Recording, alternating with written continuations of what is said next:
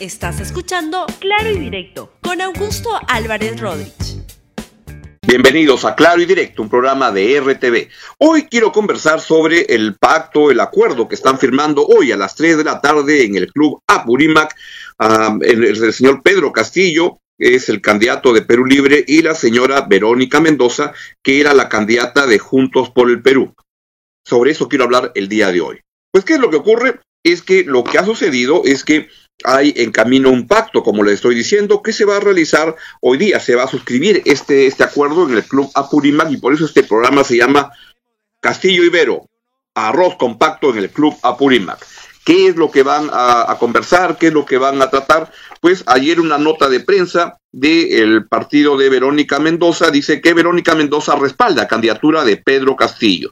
La lideresa del Nuevo Perú, Verónica Mendoza, formalizará hoy miércoles su respaldo a la candidatura presidencial de Pedro Castillo y por ello el postulante de Perú Libre está viajando a, desde no sé dónde está, creo que estaba ayer por, por Chachapoyas, me parece, va llegando a Lima a las 11 de la mañana y a las 3 de la tarde se encuentran en el Club Apurímac ubicado en la segunda cuadra de la Avenida Brasil en Jesús María en Lima, y en este encuentro van a suscribir una declaración conjunta sobre puntos comunes partiendo de la, del concepto de refundar el país con soberanía, justicia e igualdad. Eso es lo que han transmitido desde Yurimaguas, Yurimaguas el día de ayer. Este acuerdo todavía no tienen que poner eso, se fue gestando la semana pasada y lo han venido conversando y quisiera que por favor pongan la fotografía que eh, se difundió el jueves pasado por la noche. ahí está.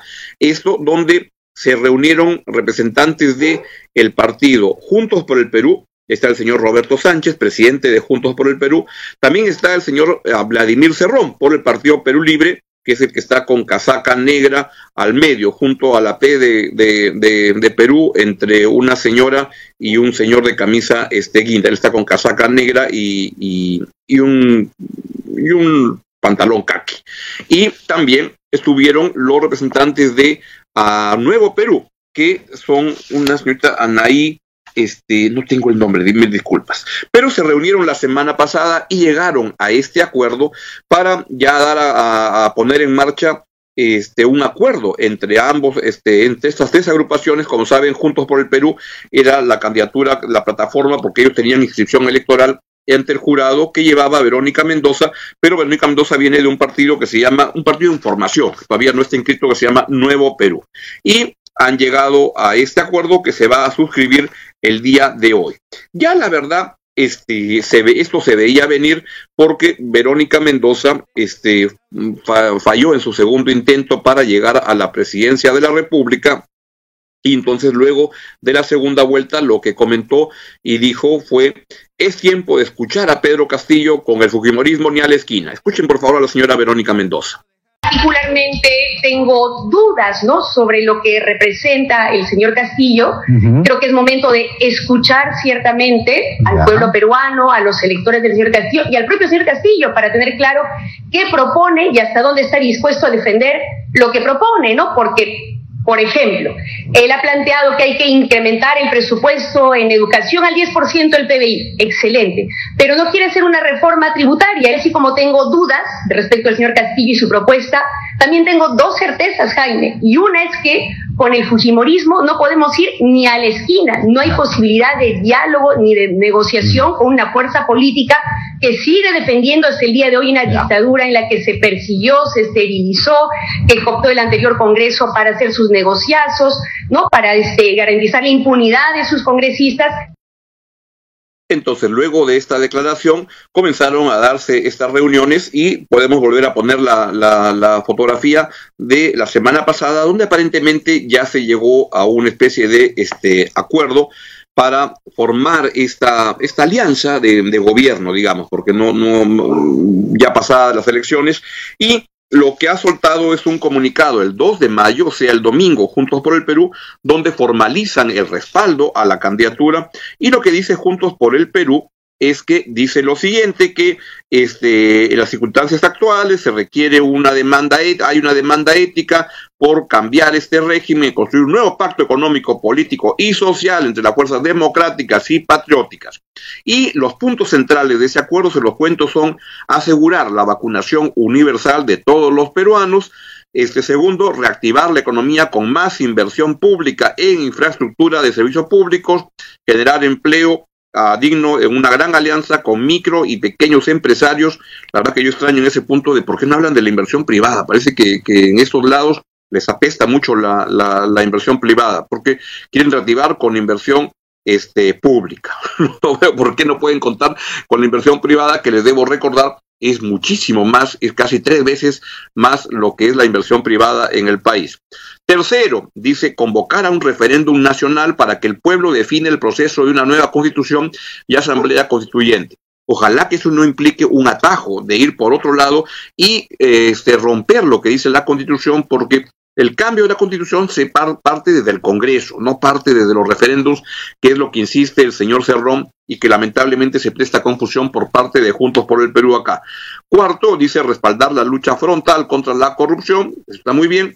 Y quinto, fortalecer instituciones, órganos constitucionales como el Tribunal Constitucional, la Defensoría del Pueblo, el Banco Central, el Jurado Nacional de Elecciones algo que es importante porque el señor Castillo ha estado diciendo en los últimos días de la campaña que a él le interesa un pepino la Defensoría del Pueblo, el Banco Central, el Jurado Nacional de Elecciones, dice que hay un fraude en camino si es que él no gana, el Tribunal Constitucional y cuanta institución pase por delante, el señor Castillo se entusiasma y la quiere desactivar. Así que este acuerdo se, se, firmaría en este contexto el día de hoy a las 3 de la tarde.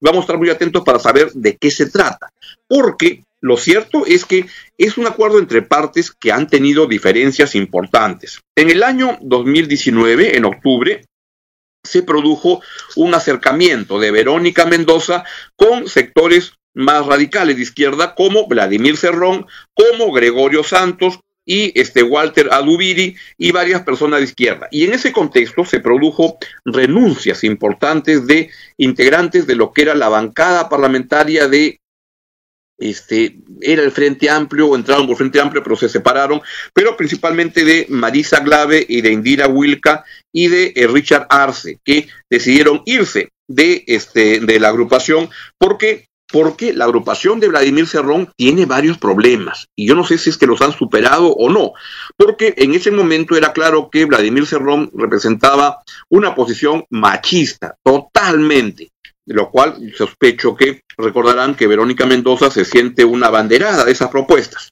pero en ese momento no le interesó mucho y decidió pactar con este Cerrón. A otra gente, Marisa Glave o Indira Wilka, le dijeron no hasta acá nomás, al igual que Richard Arce. También el señor Cerrón ha tenido posiciones racistas, ha estado denigrando de la comunidad judía en el Perú. También tiene posiciones xenofóbicas, dice que quiere votar a todos los venezolanos del Perú y quería prohibir que en su región se produjeran este, contrataciones de gente de Venezuela en el Perú.